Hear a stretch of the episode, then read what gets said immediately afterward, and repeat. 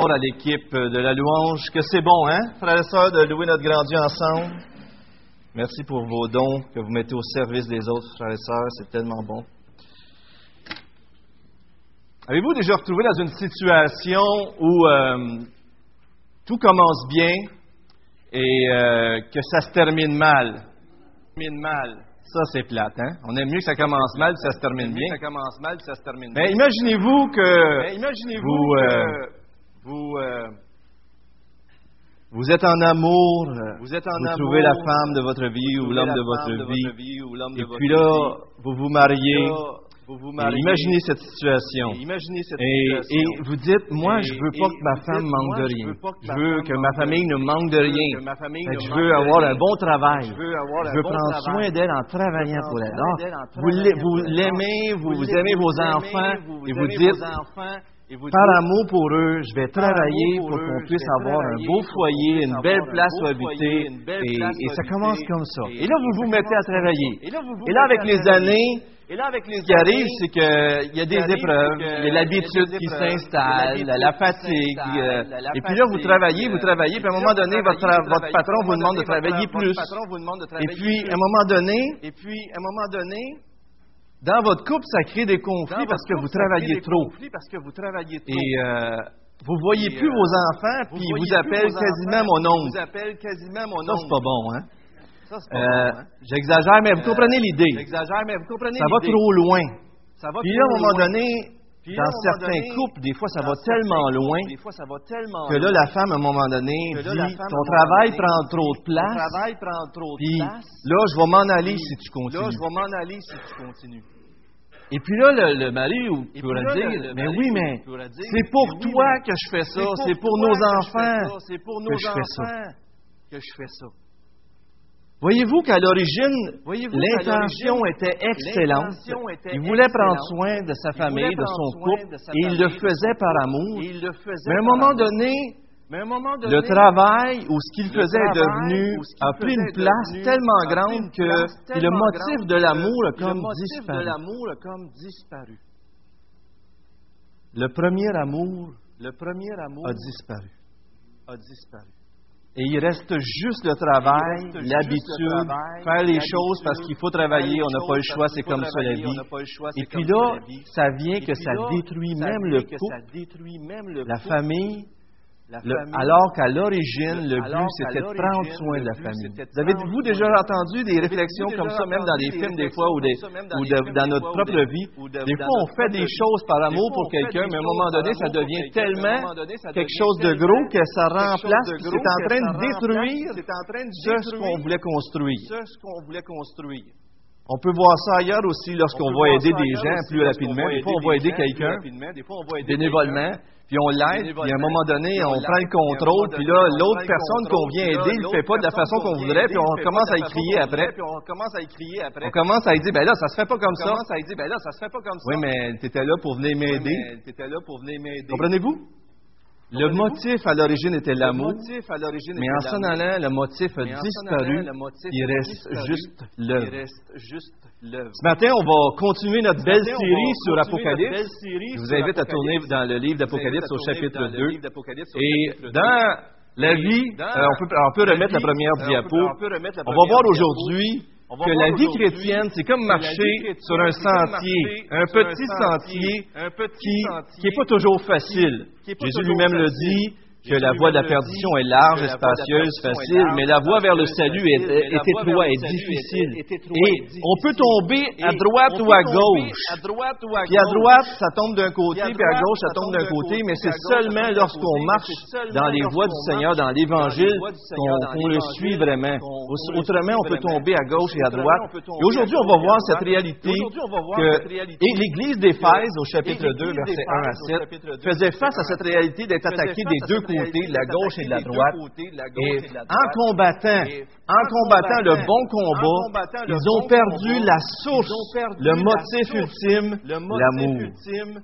Et c'est ce qu'on va voir aujourd'hui. Vous vous souvenez qu'on est dans une série qu'on a appelée Révélation de Jésus-Christ à l'Église de Saint-Hyacinthe. On croit que la parole de Dieu est éternelle, qui nous a été donnée par un Dieu éternel, qui est toujours aussi bonne pour nous parler aujourd'hui, aussi puissante pour nous transformer. Alors, l'Église Révélation de Jésus-Christ à l'Église de Saint-Hyacinthe, aujourd'hui par l'Église d'Éphèse. Qu'est-ce que Dieu veut nous enseigner? par l'Église d'Éphèse. Vous vous souvenez aussi, que les premières semaines, on a parlé de la gloire de Jésus-Christ. Attention, savez-vous qui qui vous parle? C'est pas n'importe qui. C'est un Dieu pesant. Est-ce qu'il a du poids dans votre vie? Ou est-ce que vous donnez du poids à d'autres choses? Le mot gloire, comme je vous avais expliqué, il y a une idée de poids.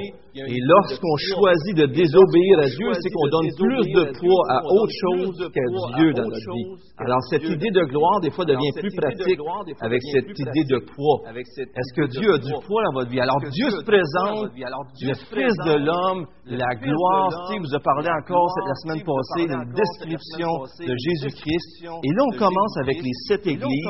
Et quelqu'un disait, M.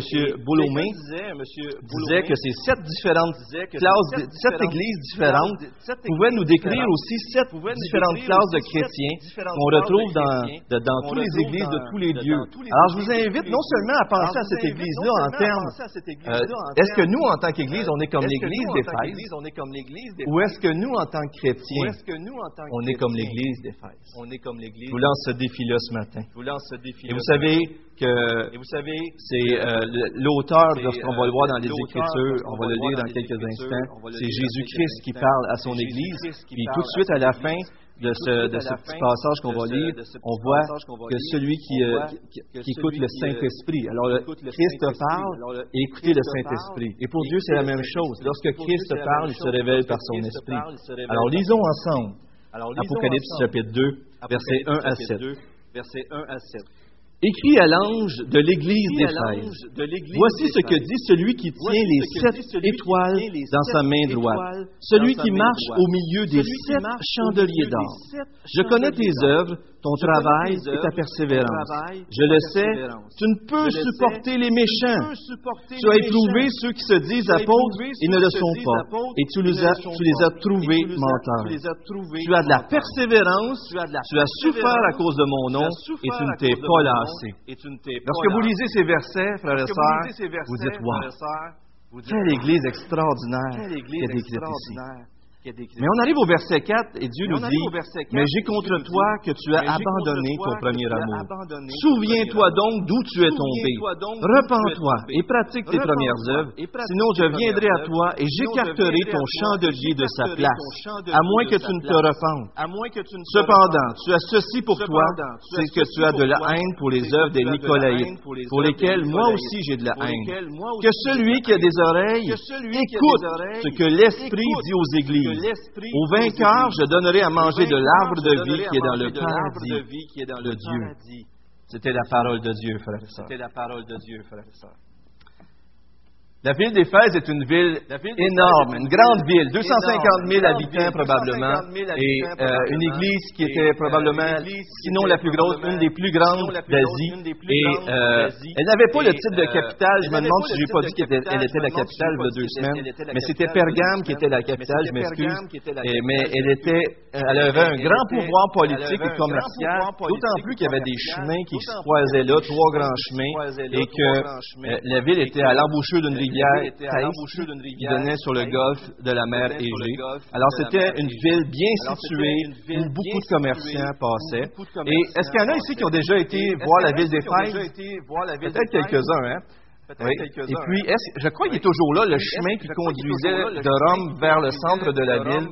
35 ville? pieds de Il y a large 35 et, pieds et de il y large. des colonnes de Et- chaque et il y avait des colonnes de Imaginez-vous, chaque là. côté. Ici, le Imaginez-vous, bâtiment là. a 50 Ici, le pieds de large. a ok? 50 Alors, 35 pieds de pieds, là, large, c'est ok? avec des colonnes qui conduisaient jusqu'au centre de la ville. C'était une ville majestueuse, grandiose, et bien, euh, il y avait aussi, euh, euh, bien sûr, un théâtre et tout cela, mais il y avait aussi le culte impérial qui n'avait pas épargné la ville des fêtes. Le culte impérial, pour ceux qui n'étaient pas là lors de nos premières prédications, c'était un culte à, à l'empereur de Rome. Donc, à un moment donné, les empereurs se sont fait adorer comme les autres dieux. Et pour la plupart des religions, ce n'était pas un problème parce qu'il y avait plusieurs dieux. Mais pour le christianisme, c'était tout un problème. C'est qu'il y a un seul Dieu. Et, mais ce n'était pas la plus grosse religion à Éphèse. Est-ce qu'il y en a qui se euh, souviennent, c'était quoi la plus euh, grosse religion à Éphèse? La plus grosse religion à Éphèse? Diane en latin et Artémis. Alors, le temple d'Artémis ou de Diane était au centre euh, de la religion d'Éphèse et il y a un ancien Pliny qui donne la dimension. Alors ici, le bâtiment, il y a 50 pieds par à peu près une centaine de pieds de long. Alors le temple avait 425 pieds de longueur par 220 pieds de largeur. Il avait 60 pieds de euh, hauteur et bien sûr avec de l'or et des pierres précieuses en haut de tout cela. Et à l'origine, Artémis était la déesse de la fertilité. Je crois qu'il y avait mille courtisanes qui étaient là. C'était quoi les courtisanes? C'est pas bien beau à entendre, mais c'était des euh, gens, des euh, gens à travers qui? ceux qui adoraient rentraient en relation avec leur Dieu. Donc, ils se commettaient avec eux. Mais pour en revenir à la foi chrétienne, on, Éphèse, la foi chrétienne est euh, arrivée là avec, probablement avec Priscille et Aquilas qui, en 52, ont été laissés par Paul lorsque Paul venait de Corinthe et s'en allait à Antioche.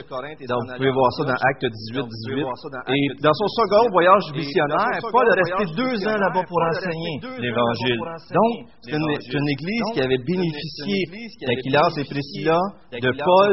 Timothée, plus tard, avait eu un ministère là, et, Jean, l'apôtre, avait terminé les dernières, années à, à Éphèse, juste avant d'être envoyé à Patmos, Pentecôte, qui avait été un témoin de l'Évangile.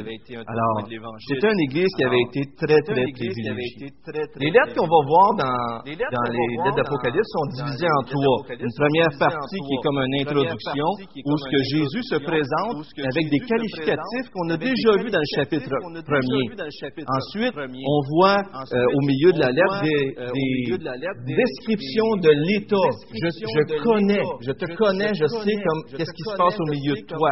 Et Jésus décrit ce qui se passe dans chaque église. Et souvent, il y a un jugement entre des blâmes et des louanges pour les choses qui font bien, bien sûr, les louanges, et pour les choses qui ne font pas.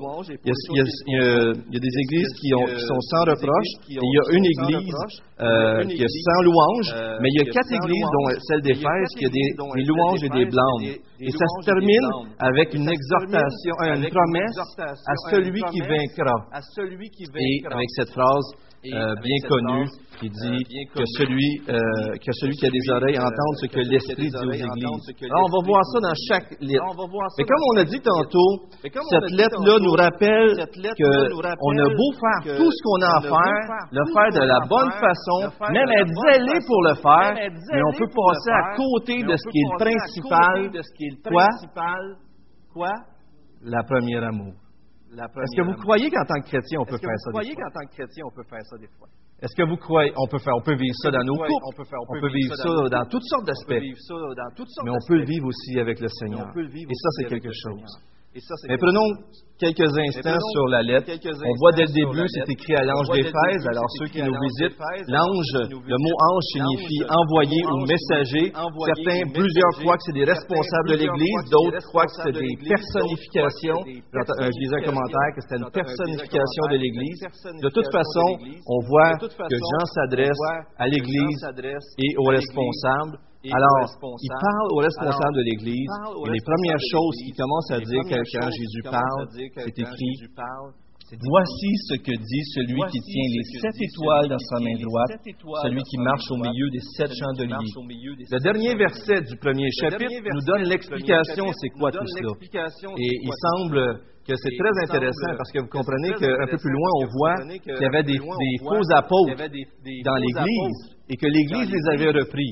Alors Jésus se présente comme celui qui tient les étoiles dans ses mains. Si c'est vraiment les responsables de l'Église, c'est comme s'il est en train de dire, moi je connais les vrais responsables et moi je les dirige. Alors qu'il y a des faux apôtres au milieu. Et l'autre chose qu'il dit, bien sûr, c'est qu'il est au milieu des chandeliers. Et les chandeliers, comme on, vous le voyez au vers, dernier verset du chapitre 1, ce sont les églises. Chaque église est un chandelier. À quoi vous fait penser une église?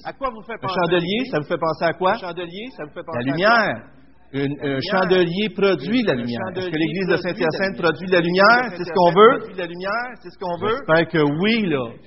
Je sais qu'il fait chaud, là, mais soyez convaincus. On, veut, on veut produire la lumière? La lumière de l'Évangile de Jésus.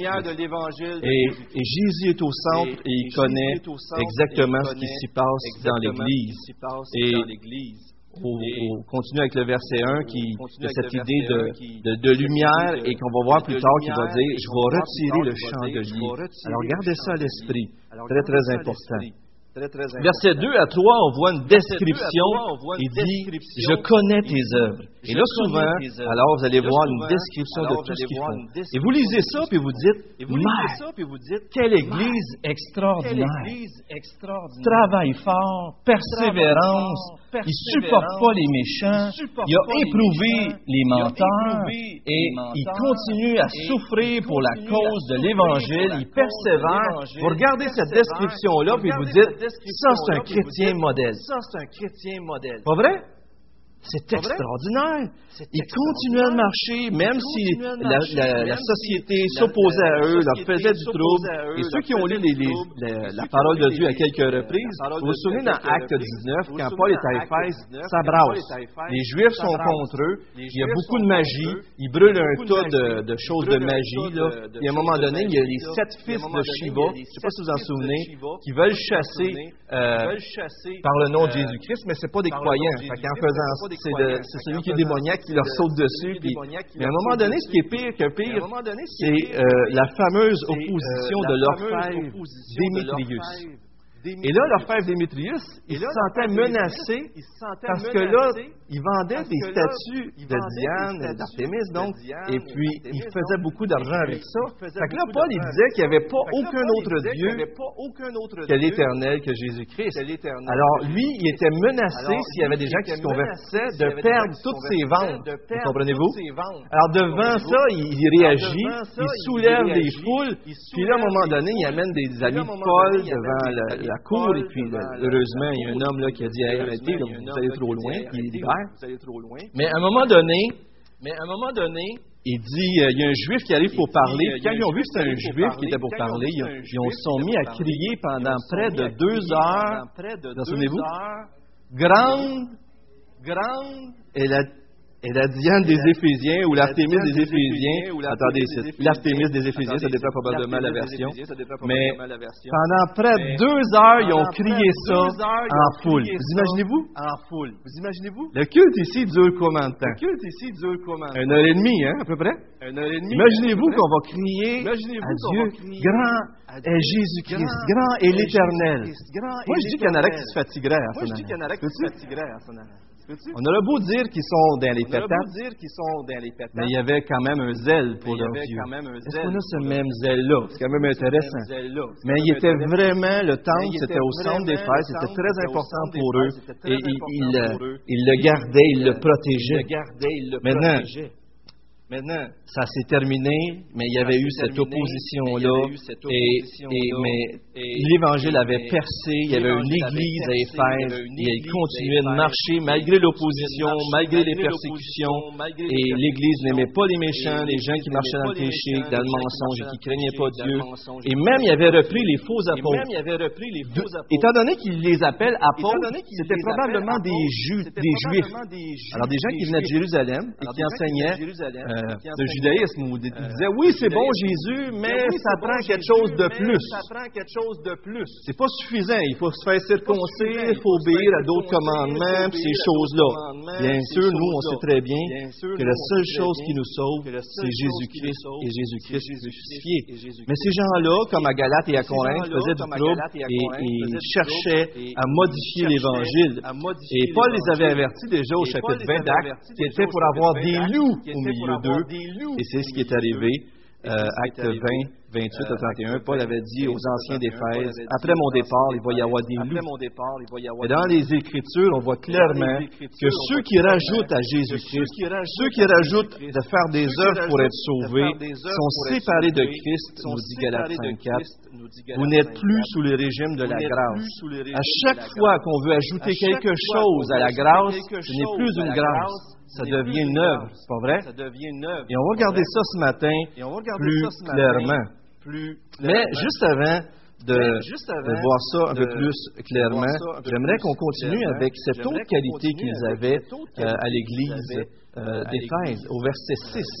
Regardez bien le verset 6. Je saute un petit, bout, un petit passage là, mais je veux juste continuer avec les qualités. D'un côté, ils étaient très fort pour ne pas, euh, pour reprendre les menteurs, ceux qui voulaient ajouter à la loi et qui voulaient les faire tomber. Mais de l'autre côté, il était fort contre une autre sorte de menteurs. Voyez-vous, c'est comme le côté gauche et le côté droit qui, qui, essayaient de détruire l'Évangile. Et au verset 6, Jésus dit, tu es les œuvres des Nicolaïtes.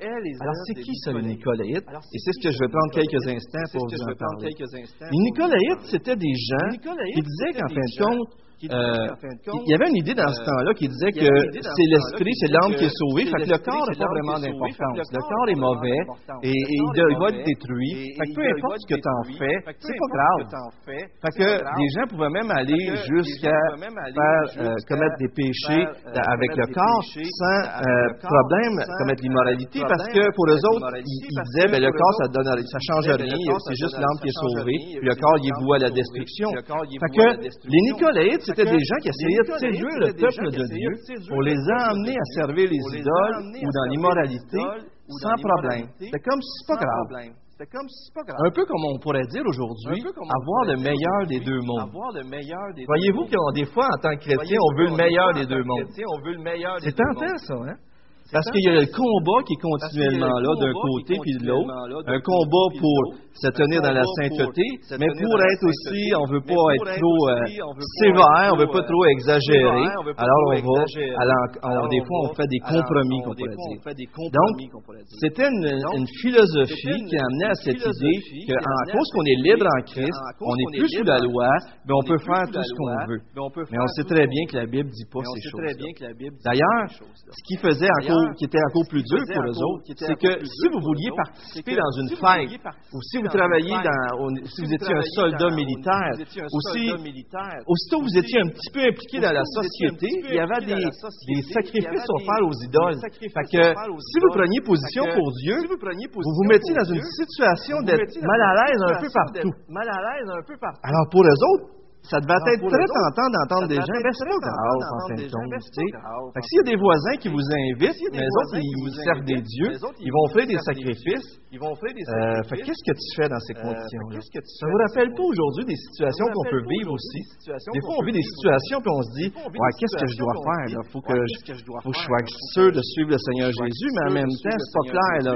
Ben, ils vivaient ces situations-là, familiales, et même il y avait des viandes sacrifiées aux idoles, des surplus de viande qui étaient vendues au marché. Et donc, qui coûtait moins cher. Même Paul, à un moment donné, il dit, c'est pas grave, vous pouvez en acheter ça. Mais Paul dit quand même qu'on ne doit pas participer au culte des idoles. Alors, il fallait savoir exactement où ça se sépare, et c'est pas toujours évident. Donc, les chrétiens étaient eux aussi, comme nous aujourd'hui, soumis à des pressions pour qu'on soit moins dur avec notre christianisme, qu'on soit moins négatif envers les autres activités sociales, puis qu'on insiste moins sur ce qui nous distingue, qu'on soit cool. Tu sais, là. À quoi c'est pas si mauvais que ça. Tout le monde le fait. Il n'y a rien de mal à se faire du bien. Il n'y a rien de mal à se faire du bien. Vous n'avez jamais entendu ça, des affaires comme ça? Vous n'avez jamais entendu ça? Si je vous demanderais aujourd'hui, frère c'est quoi les idoles des Québécois? C'est quoi les idoles des Québécois? Les idoles, là, parce que partout au Québec, ça, c'est un idole. Allez-y, dites-moi ça. Allez-y, dites-moi ça. Les ordinateurs, ça c'est mondial Les quasiment. ordinateurs, ça c'est mon Alors, les ordinateurs, le hockey. Est-ce que le hockey, c'est une religion au Québec? Est-ce que le hockey, c'est une religion au Québec? Le cash, ça aussi, c'est un Le idole cash, qui est un peu. euh, Il y en a-tu qui vous viennent plus à l'esprit au Québec particulièrement? les ordinateurs, le cash, c'est un peu global. le hockey.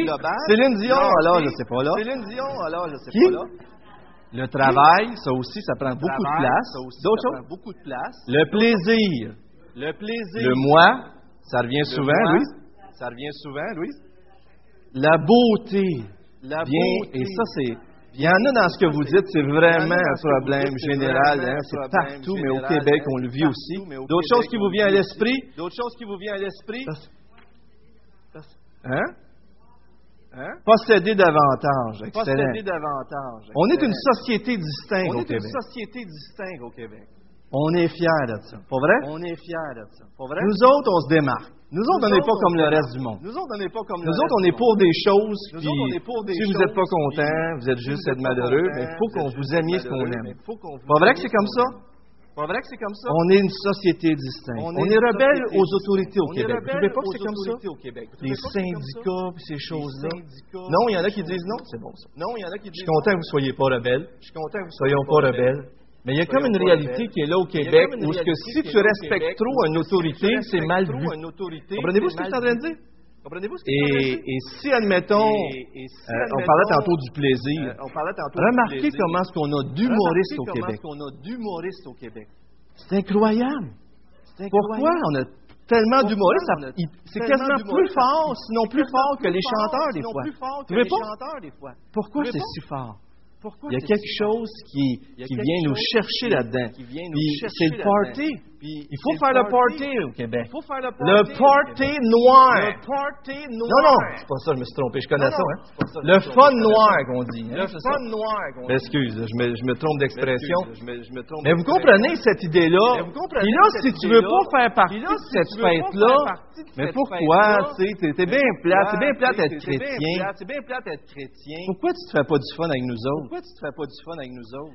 Puis, ça veut pas dire que les chrétiens doivent être veut C'est pas ça que je suis en train de dire du tout. Moi, je crois vraiment que les chrétiens, ça devrait être les bouts d'entrain, des les gens pleins de joie. Pas vrai? Des gens pleins de joie. Pas vrai? Viendrai à SEM le vendredi après-midi, puis moi, ce qu'on veut, c'est que les gens partent avec la joie dans leur cœur.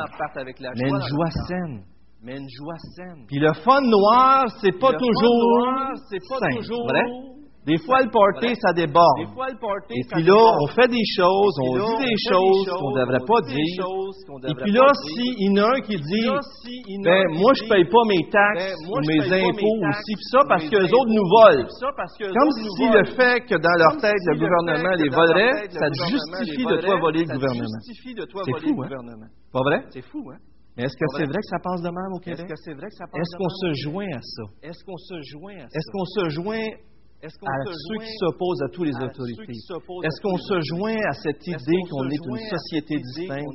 Mettons, face à l'homosexualité ou, face à l'avortement ou quoi que ce soit d'autre comme ça? Est-ce qu'on embarque dans les mouvements ou est-ce qu'on se laisse qu'on dit rien, on s'identifie pas? Voyez-vous ce qu'Éphèse vivait? C'est ce qu'on vit nous aussi. C'est ce qu'on vit nous aussi.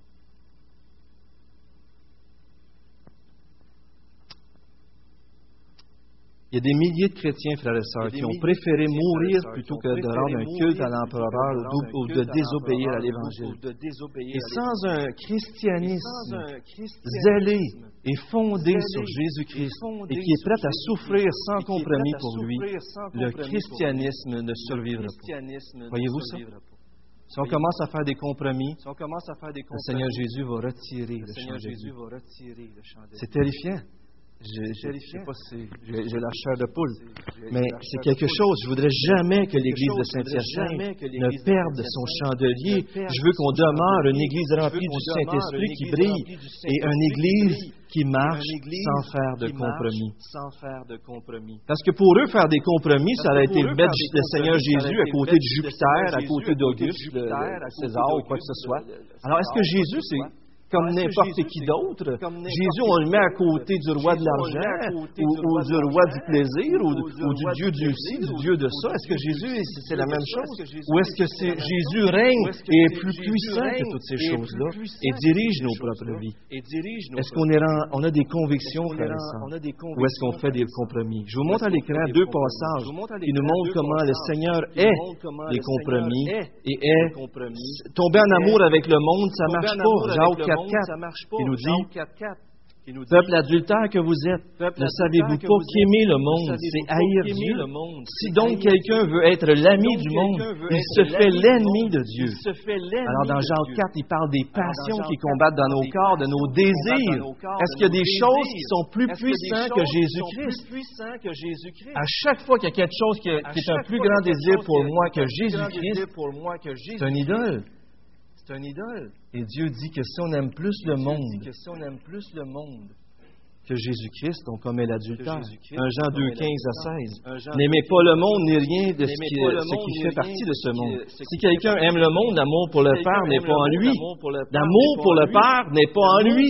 En effet, tout ce qui fait partie du monde, les mauvais euh, désirs qui aiment l'homme, qui animent l'homme, livre à lui-même la soif de posséder ce qui attire les regards et l'orgueil qui inspire les biens matériels. Tout cela ne vient pas du Père, mais du monde. Alors les Éphésiens avaient une bonne attitude il détestait les œuvres des Nicolaïtes. Et il repoussait à la fois les, euh, euh, les judaïsants qui voulaient rajouter des lois. Alors regardez bien, je vous ai fait un tableau ce matin, c'est sûrement pas parfait, c'est moi qui l'ai fait. Alors, vous aviez l'Église d'Éphèse, d'un côté, vous aviez les judaïsants, de l'autre côté, vous avez les Nicolaïens. Et, c'est exactement les défis que vous faites face aujourd'hui dans votre vie de tous les jours. Mais chacun d'entre nous, souvent, on est porté sur un bord ou sur l'autre. Regardez bien. Les judaïsants, ils disaient, Jésus, c'est pas suffisant. Ça prend Jésus plus quelque chose. Il faut que tu, tu fasses des bonnes œuvres? Puis, si vous vous sentez coupable, lorsque vous demandez pardon, puis vous dites, ah, ah, je vais me flageller en me sentant coupable pendant une semaine ou deux, ou, je vais faire plein d'œuvres pour me faire pardonner de mon Dieu, vous êtes en train d'ajouter à Jésus-Christ. Parce que Jésus-Christ seul veut vous faire pardonner. Alors, les judaïsants, ils mettaient l'accent sur la loi, sur la vérité. Il faut mettre l'accent sur la vérité. De l'autre côté, les Nicolas, ils disaient, côté, les ben voyons, on est libre. Mais voyons, on est libre. On est libre en Jésus-Christ. C'est l'amour qui doit régner. Alors d'un côté, il mettait l'accent sur la vérité, de l'autre côté, côté l'amour. Mais les deux conduisaient à l'homme. Remarquez ça. Quand on rajoute à Jésus-Christ, la gloire nous revient et c'est nous qui agissons. Et lorsqu'on enlève Jésus-Christ, on revient à nous, à notre plaisir, à tout ce qu'on veut avoir. Alors pour un côté, c'est Jésus plus quelque chose. De l'autre côté, on dit Jésus, mais moins. D'un côté, on met l'accent sur l'aspect extérieur. De l'autre côté, on met l'accent sur l'aspect intérieur pas grave le corps, même son pêche. C'est pas grave le corps, même son pas grave. C'est terrible, hein? C'est terrible, hein? Mais des deux côtés, on marche par la chair. La prochaine diapo rajoute au centre. La prochaine diapo rajoute au centre. Le vrai christianisme dans le vrai christianisme, on met l'accent sur la grâce. Mais c'est quoi la grâce? C'est la, vérité dans l'amour. C'est pas la vérité sans l'amour et c'est pas l'amour sans la vérité. C'est la vérité dans l'amour. Regardez le christianisme. Il nous conduit à Dieu. Il nous conduit pas à Jésus plus puis à Jésus moins. Jésus point. Jésus est suffisant. À chaque fois qu'un chrétien se glorifie de quelque chose d'autre de Jésus-Christ, c'est louche. Soit en mettant des règles, soit en, enlevant des choses. si ce n'est pas Jésus-Christ qui est au centre de notre vie, on va aller d'un bord ou de l'autre. Et Jésus-Christ, lui, nous transforme de l'intérieur vers l'extérieur. Il ne nous demande pas, faites des bonnes œuvres, puis vous allez être sauvés. Il nous dit, repends-toi, sois sauvé. Et ce qui va en découler, c'est quoi? ce en découler, Des bonnes œuvres, parce que tu vas te Des remplir de l'Esprit, puis tu vas faire des choses extraordinaires. C'est la marche par l'Esprit. C'est pas par la marche par la chair. C'est pas par la marche par la la clé, chair. c'est la croix. Prenons un exemple concret pour que ça un devienne exemple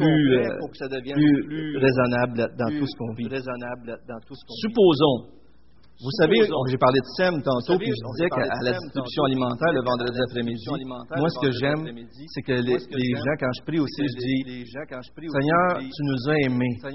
À cause de ça, nous, on va les aimer. Il faut toujours amener ça à Jésus-Christ. Parce que même quand on fait du bien, des fois on peut le faire pour nous, On pour être récompensé. Ou pour, parce que notre conscience, on va se sentir beaucoup mieux. C'est vrai qu'on peut faire ça? Peut-être pas vous autres, mais moi, ça peut m'arriver. Mais vous comprenez ce que je veux dire? Et on veut que les gens partent avec la joie. Alors supposons qu'à un moment donné, par amour, on a voulu créer un service de distribution alimentaire. Dieu nous a tellement aimés, puis là, on veut aimer les gens. Mais là, avec les années, puis les années,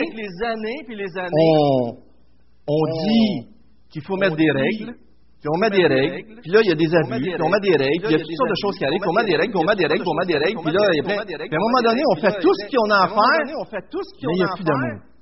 Mais il n'y a plus d'amour. Avez-vous déjà, quelqu'un vous a déjà rendu service, mais sans amour? Avez-vous déjà goûté à ça? Avez-vous déjà goûté à ça? Hein? C'est quoi, hein? On a le goût de dire. On a le goût de dire. C'est vrai qu'on a le goût de dire ça?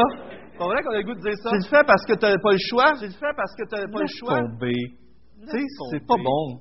De l'autre côté, on pourrait dire, on s'en va à Sam, puis tout est beau, on peut faire n'importe quoi, puis tout part de travers, mais l'important, c'est la liberté, on s'aime, tout va bien. Mais là, il n'y a plus de règles. Tout part de travers, tout marche tout croche. Mais nous autres, on a de l'amour, par exemple. Mais nous autres, on a de l'amour, par exemple. Pas de direction, pas de consistance, mais de l'amour. La direction, de la consistance, mais c'est froid. Froid, chaud, mais il n'y a rien qui ça marche, ni un bord ni. Si on a Jésus-Christ au centre, et on le ramène toujours dans nos pensées, ce qu'on va le faire, on va le faire par amour pour lui, envers eux. si eux ne répondent pas à notre amour, ça ne nous dérange pas. On ne le fait pas pour eux, on le fait pour Jésus-Christ. Pas vrai? C'est pas grandiose, ça?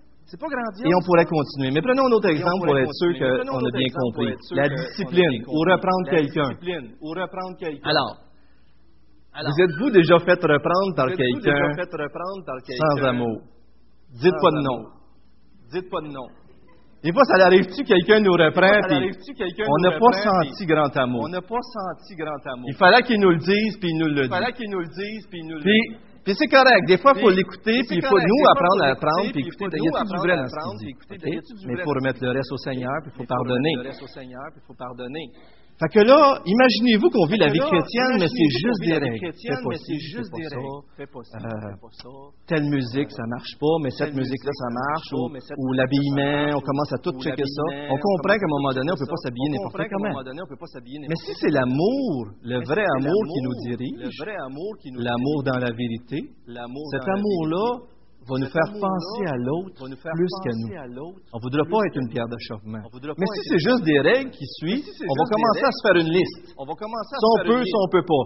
Si on peut, si on peut, peut pas. Puis à un moment donné, on se ramasse avec une liste longue de toutes les ce que je peux, ce que je peux pas faire, les choses à faire. Mais où Et là, on se retrouve avec une religion. Comprenez hein? De l'autre côté, si on se dit si on... Ben, voyons donc, on est ben, en Jésus-Christ. C'est la grâce. C'est la Tout est cool. Tout est cool. Tout va bien. Là, quelqu'un, il pêche. C'est pas grave.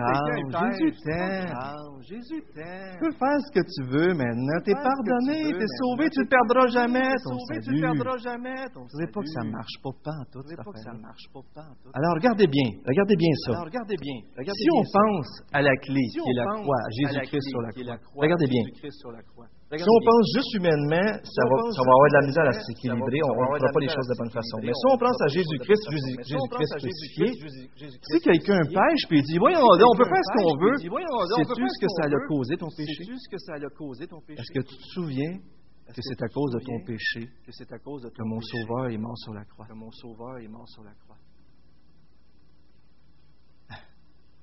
Jésus oh, Jésus, on a blasphémé contre lui, on l'a Oh, frappé. On a blasphémé contre lui, on l'a frappé.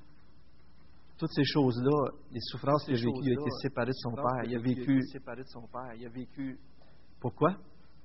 Pour, Pourquoi? pour, pour te libérer de ce péché-là. Puis toi, tu veux pécher encore? Vous comprenez-vous que l'équilibre de reprendre avec amour est gardé de reprendre à la croix? Puis là, si on arrive de l'autre côté, on veut mettre des règles, on veut mettre des règles, mais côté, non, Jésus est venu pour nous libérer, pour nous dire que l'amour accomplit la loi. L'amour accomplit la loi. Et ce n'est pas les règles, Dieu, c'est lui sur la croix qui a payé pour nos péchés. C'est lui qui va nous garder par le Saint-Esprit.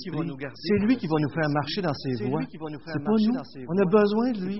La croix nous ramène donc à la vérité, pas tomber dans tout le côté, puis à l'amour. Les croix, la croix joint les deux ensemble, de sorte que si on reste focusé sur Jésus-Christ et Jésus-Christ crucifié, on garde l'équilibre par la puissance du Saint-Esprit. Autrement, on est perdu. Est-ce que vous croyez que vous êtes perdu sans Jésus? Je suis complètement perdu sans Jésus-Christ. Et, je voulais vous montrer ça ce matin parce que c'est tellement édifiant de voir la grandeur de notre Dieu. Et je continue.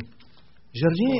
Maintenant, supposons qu'on oublie les Nicolaïtes parce que les Éphésiens ils haïssaient les œuvres des Nicolaïtes. Ils ne voulaient pas tomber dans la liberté, mais voyez-vous comment ils ont réagi? C'est qu'ils ont, été très sévères. Puis là, avec le temps, à force d'être persécutés, à force d'être maltraités, à un moment donné, eux autres, ils, chassaient les, méchants, ils, trouvaient menteurs les faux apôtres. Fait que là, à un moment donné, il est fort possible que ce qui est arrivé, c'est que le climat est devenu un climat de suspect. Il dit sa vérité, lui. Il dit, lui, il dit d'un mensonge. Puis là, on surveille tout. Avez-vous déjà vécu ça dans un groupe? Vous, travaillez ensemble? Tout le monde se watch. Tout le monde se watch. Moi, je trouve c'est étouffant, ça, ça tue. C'est pas vrai? Parce que là, on, pense juste, à la vérité, on pense plus à l'amour, on pense juste de protéger le troupeau. Là, on est juste là, puis on se dit, hey, qu'est-ce que tu dis, toi? Qu'est-ce que tu dis, toi? Et toi? Puis là, on surveille. Puis là, on est juste ses nerfs tout le temps, on sait même c'est qui qui dit la vérité, c'est qui qui dit les mensonges. Puis là, c'est les règles ou quoi que ce soit, puis ces choses-là. Mais sais-tu quoi? Le premier amour. Voyez-vous, en se battant contre le mensonge, puis en haïssant la liberté, ce qui était excellent, ça a créé un climat qui ont perdu le but, l'objectif, le motif par excellence de leur vie chrétienne, de leur vie de famille, qui est l'amour. Une église peut faire exactement de l'extérieur tout ce qu'elle doit faire, mais perdre son premier amour. Tu peux faire dans ta vie exactement tout ce que tu dois faire comme chrétien, mais tu peux perdre ton premier amour. Levez la main tous ceux qui ont perdu leur premier amour. Non, non, non, non. Non, non, non, non. Je fais une blague. Je voulais vous réveiller avec la chaleur. Là. Je voulais vous réveiller avec la chaleur. Il y a quelqu'un qui fait ça de même. C'est bon. Il y a quelqu'un qui fait ça de même. Il sait que c'est pas toujours évident. Est-ce que vous avez perdu votre premier amour? Et dans 2 Timothée 3, 1 5, c'est écrit Sache que dans les derniers jours surgira des temps difficiles car les hommes seront égoïstes, amis de l'argent, fanfarons, orgueilleux, blasphémateurs, rebelles à leurs parents, ingrats, sacrilèges, insensibles, implacables, calomniateurs, sans frein, cruels, ennemis des gens de bien, traîtres, impulsifs, enflés d'orgueil. Aimant plus leur plaisir, leur plaisir. C'est pas des Québécois, ça? C'est pas des Québécois, ça? Alors ils garderont la forme extérieure de la piété, mais ils en renieront la puissance. Il semble vraiment que leur combat contre le mensonge a amené un climat dans l'Église qui avait fait perdre l'amour. Et pourtant, regardons quelques passages rapidement ensemble. Je vous fais faire une petite gymnastique ce matin. Éphésiens 4, 15, le fameux passage euh, euh, on peut le mettre à l'écran si vous voulez bien. Alors, on peut le 4, Ah, regardez, ça, cette image-là, je vous la montre juste un moment pour vous dire que la seule façon de marcher dans la vérité, dans l'amour, c'est de rester dans le chemin de la croix. Si vous tombez à l'extérieur, automatiquement à gauche ou à droite, vous allez tomber soit dans la liberté, dans le péché, dans le compromis, ou soit dans le légalisme d'un autre côté. Regardez Éphésiens 4.15 avec moi. Mais en disant la vérité avec amour, nous croîtrons à tous égards en qui? En celui qui est le chef Christ. À vrai dire, frères et sœurs, c'est l'amour qui nous rend capable de nous sacrifier comme Jésus-Christ, de tous les sacrifices. 1 Corinthiens 8.1 La connaissance Ange ou enorgueilli, mais l'amour est 1 Jean 3, 18, 19, mes, enfants, 19, mes ils n'aimons pas en parole avec la langue, c'est beau. La vérité, oui, mais avec la langue, mais en œuvre et en vérité, à cela nous saurons que nous sommes dans la vérité. En d'autres mots, vous voulez savoir si vous êtes dans la vérité, vous allez accomplir les commandements du Seigneur par l'amour de Christ.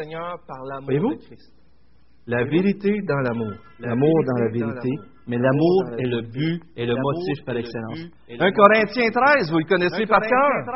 Vous auriez beau parler les langues, vous auriez beau savoir toute la connaissance, vous auriez euh, beau être, le plus généreux, vous souffrez le martyr. Si vous n'avez pas l'amour, vous êtes. Ça vous sert à. Ça vous sert à. Sans l'amour. 1 Pierre 1, 22. Par votre obéissance à la vérité, vous avez purifié votre être afin d'aimer sincèrement vos frères. Aimez-vous donc ardemment les uns les autres. Romains 14, 15 dit, mais si pour un aliment ton frère est attristé, tu ne marches plus selon l'amour. Ne cause pas par ton aliment la perte de celui pour lequel Christ est mort. Sans liberté, tu dis qu'à cause que tu es en Christ, tu peux faire plein de choses. Attention, il y a une loi plus grande que ça que la vérité que tu connais, la, loi de l'amour, soit pas une pierre d'achoppement. Tu ne peux pas avoir le vrai amour sans vérité. Tu ne peux pas avoir la vraie vérité sans l'amour avec le Seigneur. Ça marche ensemble. Alors le motif, le but et la mesure de notre marche avec Christ est, contenu dans l'amour. Notre zèle pour la vérité n'a aucune valeur sans amour. Prochaine diapo, c'est un, passage que j'aime beaucoup dans Galates 5.6, mais avant, Romains 13.10, l'amour ne fait pas de mal au prochain, l'amour est donc l'accomplissement de la loi. Si vous aimez les gens, vous n'allez pas commettre l'adultère, vous n'allez pas voler, vous n'allez pas convoiter. Si vous les aimez, si vous êtes remplis de l'amour de Dieu, vous allez leur faire du bien. Avec Jésus-Christ, il nous dit, on ne nous dit pas, suivez les dix commandements, c'est même plus grand que ça, c'est même plus profond que ça. Suivez Jésus-Christ et vous allez accomplir toute la loi. Mais un de mes passages préférés, je pense que je l'ai déjà cité, car pour ceux qui sont unis à Jésus-Christ, ce qui importe, ce n'est pas d'être circoncis ou incirconcis. Les Galates, il y avait des gens qui leur disaient, faites-vous circoncis, ajoutez à Jésus-Christ. Jésus plus, c'est d'avoir la foi. C'est d'avoir la, foi qui est important. Regardez dans la version sommaire, une foi qui se traduit par des actes inspirés par, par l'amour. La foi qui est agissante par l'amour. Première chose, on croit en Jésus-Christ. On est transformé par son salut. Donc, on reçoit l'amour de Dieu. Après ça, rempli d'amour, on fait des œuvres envers les autres. Voyez-vous comment l'étape... C'est comme si, dans un verset, je trouve que tout l'Évangile est résumé. La foi qui devient agissante, par l'amour. Mais c'est la foi qui, nous remplit de l'amour de Dieu. On est plein d'amour pour nous faire mettre les œuvres en avant. Mais si vous mettez les œuvres, la foi ailleurs, ça ne marche pas.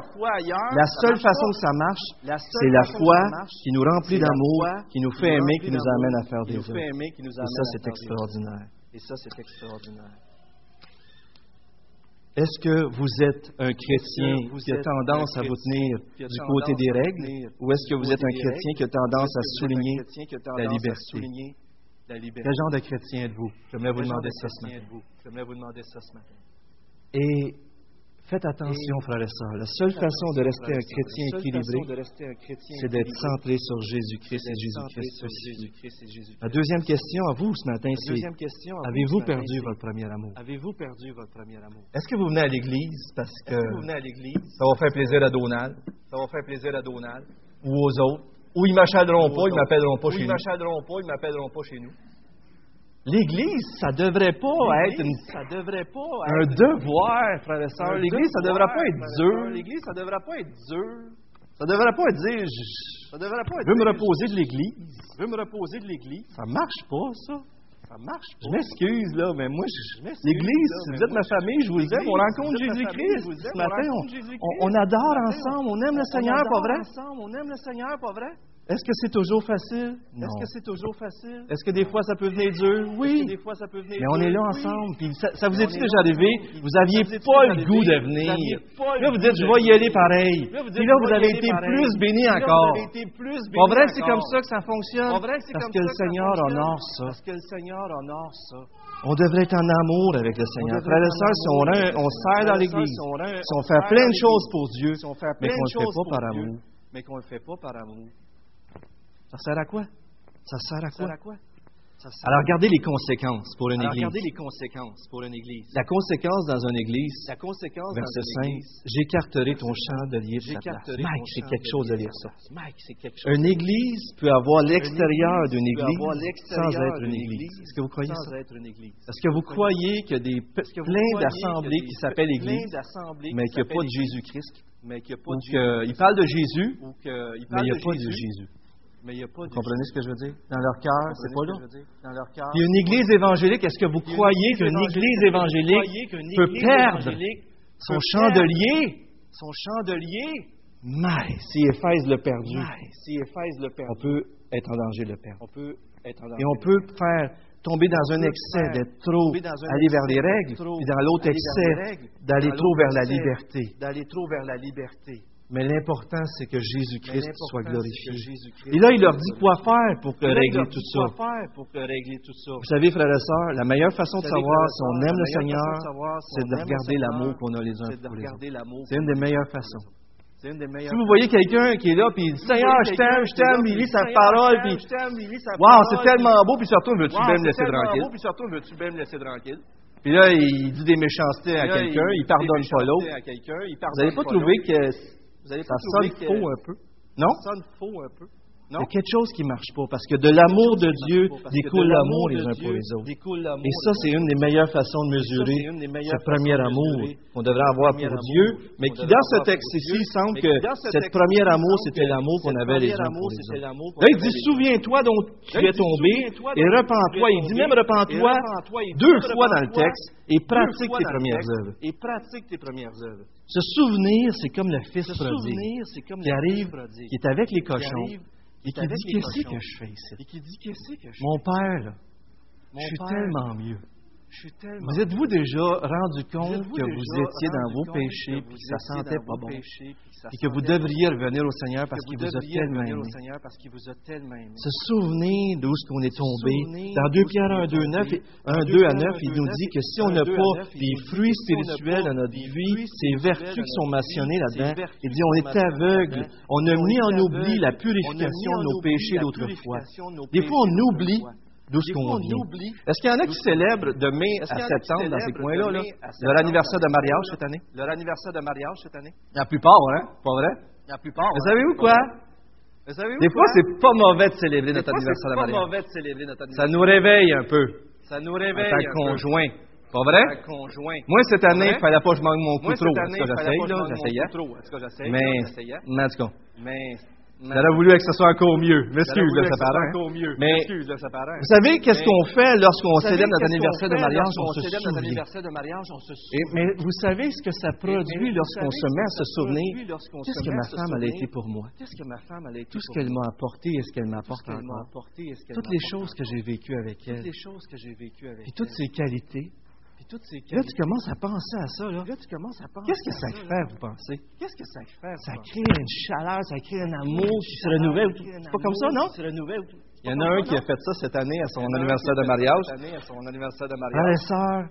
C'est comme un couple avec le Seigneur. C'est comme un couple. Si on ne se rappelle pas des fois, si on se tout ce que notre conjoint nous apporte, la, femme ou le conjoint extraordinaire qu'il est pour nous, le Seigneur.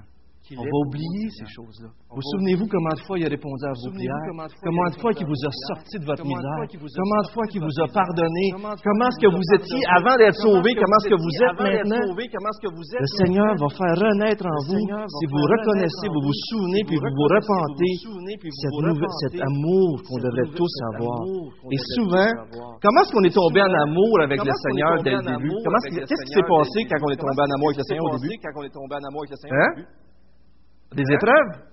Mais, mais souvenez-vous, quand on, quand on a accepté le Seigneur, on s'est premièrement repenti.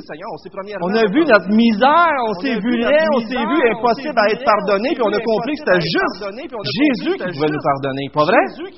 Et puis là, on s'est converti. Et puis là, on est tombé en amour avec Dieu. Souviens-toi de ça, mon frère. Souviens-toi de ça, mon frère. Souviens-toi d'où ce que tu es tombé? Souviens-toi des premières œuvres que tu faisais. Souvenez-vous des premières choses que vous avez faites quand vous êtes convertis. Vous êtes allé voir des gens que vous n'auriez jamais été voir pour leur dire Pardonne-moi. Moi, j'ai été voir des patrons que j'avais volés. j'ai fait des affaires que les gens ils capotaient. Parce que ils ça se fait. capotaient. C'est quoi que tu fais là? Non, moi, je voulais être en tu paix. Je voulais régler les choses. Tu vas, tu donner Tu de l'argent, tu vas dépenser en temps tu pour le Seigneur parce que tu es en amour avec lui. Tu n'as pas besoin de commencer à mettre des pas règles besoin de commencer à mettre des règles pour suivre le Seigneur. pour suivre le Seigneur. Parce que tu es en amour avec lui. Parce que tu es en amour avec Et si vous n'êtes pas en amour avec le Seigneur, Si vous n'êtes pas en amour vous allez perdre Seigneur, vos priorités. Vous allez perdre vos priorités. Vous n'aurez pas les bonnes priorités. Vous n'aurez pas les bonnes priorités. Le fils prodigue, pensez au fils prodigue, pensez à Zachée qui s'est repenti, Pensez au publicain qui se frappait la poitrine, puis qui dit, frappait qui la se tenait loin, puis qui dit, je suis pas digne. Se repentir, se souvenir, se souvenir, suivre le Seigneur, retomber en amour avec lui. Et regardez la dernière, la promesse. La Celui qui vaincra, c'est une des paroles préférées de, Jean. préférées de 30 fois dans le Nouveau. Testament, le 30 mot vaincre revient. Testament, Le le mot 24 vaincre fois revient. pour 24 l'apôtre fois de Jean. Mais le mot vaincre qui va revenir dans toutes les lettres, euh, c'est cette idée, pas euh, que nous on vainc par nos pas propres forces, mais qu'on a cru que Jésus a eu la victoire sur la croix, la et on a, la on a la victoire pour nous. Regardez deux passages dans 1 Jean 5, excusez, et dans Apocalypse. Excusez, et On dans a ça à l'écran. Parce que tout ce qui est né de Dieu triomphe du monde, et voici la victoire qui triomphe du monde, notre foi. Qui est celui qui triomphe du monde, sinon celui qui croit que Jésus est le Fils de Dieu? Amen. Apocalypse 12, 11, dans le même livre, c'est qui qui vainc? Mais eux, ils l'ont vaincu à cause de quoi? À cause de mes propres forces? À cause de toutes les œuvres que j'ai faites? À cause que je suis honnête, je, fais les choses de la bonne façon? Je fais les Non. choses de la bonne façon? Ils ont vaincu Ils à cause du sang de l'agneau et à cause de la parole de leur témoignage. Ils n'ont pas aimé leur vie, même face à la mort. Le chrétien, c'est celui qui reste Le fidèle au Seigneur jusqu'à la fin, qui ne fait pas de compromis face à la liberté et qui même est prêt à se faire persécuter. Le mot vaincre, frères et sœurs, nous rappelle qu'on est dans une guerre, Une guerre. ici-bas jusqu'à la mort.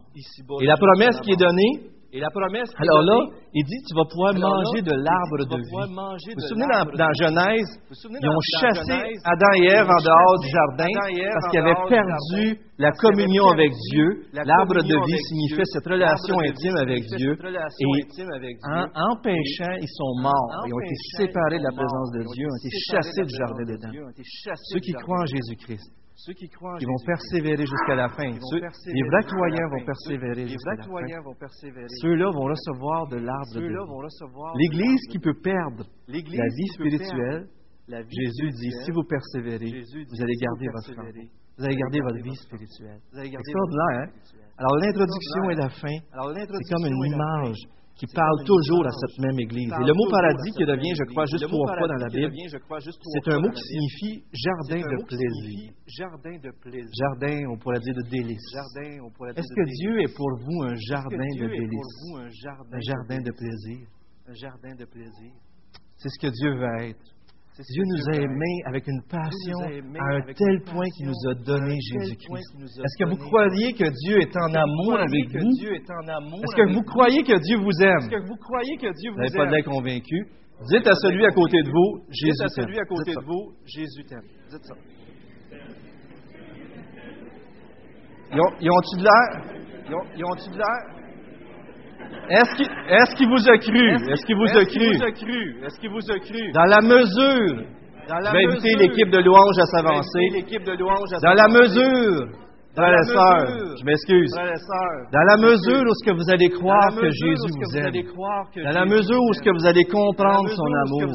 Dans la mesure où ce que vous allez goûter sa grâce, vous allez pouvoir à votre tour répondre par l'amour. Prions ensemble. Seigneur, je veux te remercier Pour l'Église d'Éphèse, je veux te remercier parce que tu nous mets en garde de perdre notre premier amour. Alors ma prière, c'est que tu puisses renouveler cet amour continuellement. Que l'Église de Saint-Hyacinthe soit connue, oui, pour la vérité de l'Évangile, mais une vérité qui est qui baigne dans l'amour, rempli de l'Esprit, rempli de cet amour que tu nous as donné à la croix. Seigneur, fais que cette Église soit toujours un flambeau. On partage la vérité dans l'amour et que l'amour soit toujours notre plus puissant motif, notre but, notre désir, et que les gens qui rentrent ici puissent dire que nous sommes vraiment tes disciples à l'amour que nous avons les uns pour les autres. Au nom de Jésus-Christ. Amen. Amen.